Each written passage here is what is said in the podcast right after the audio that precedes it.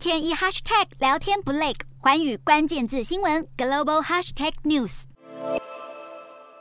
一九九一年宣布独立的索马利兰一直在争取世界各国承认，外交上也是台湾在非洲少数的两个邦交国之一。身为台湾好朋友的索马利兰，对于力图摆脱中国控制的台湾是力挺到底。日前，中国不满佩洛西访台，大规模军演，索马里兰国会也是在八号发布声明，指责中国破坏区域和平，挺台的立场相当明确。在台海紧张之际，也是因为这个发言，让《华尔街日报》再度报道了这个非洲少数挺台抗中的小国。其实，自从索马利兰和台湾在二零二零年互设代表处后，中国曾经派出多个代表团前往索马利兰首都哈尔格萨，企图扼杀台索结盟，更提出条件说，索马利兰不理台湾的话，中国就会在当地修建道路还有机场。然而，索马里兰并不妥协，今年呢还派出官方代表团到台湾访问，更强调中国不能决定索马里兰和谁交朋友。《华尔街日报》也报道，哈尔格萨最大的瓦辛市集四月失火，造成十五亿美元损失，严重的冲击了当地的经济。当时呢，中国驻索马利兰大使费胜朝要求前往探视，商讨如何缓解救助当地的灾情。然而，在费胜朝动身前，他添加了一些行程，包括会见索马利兰国会议员、反对党领袖以及大学生，这让索马利兰当局是立刻产生警觉，怀疑费胜朝的目的不是紧急援助，而是要吸取当地盟友，甚至破坏索马利兰和台湾的友好外交关系。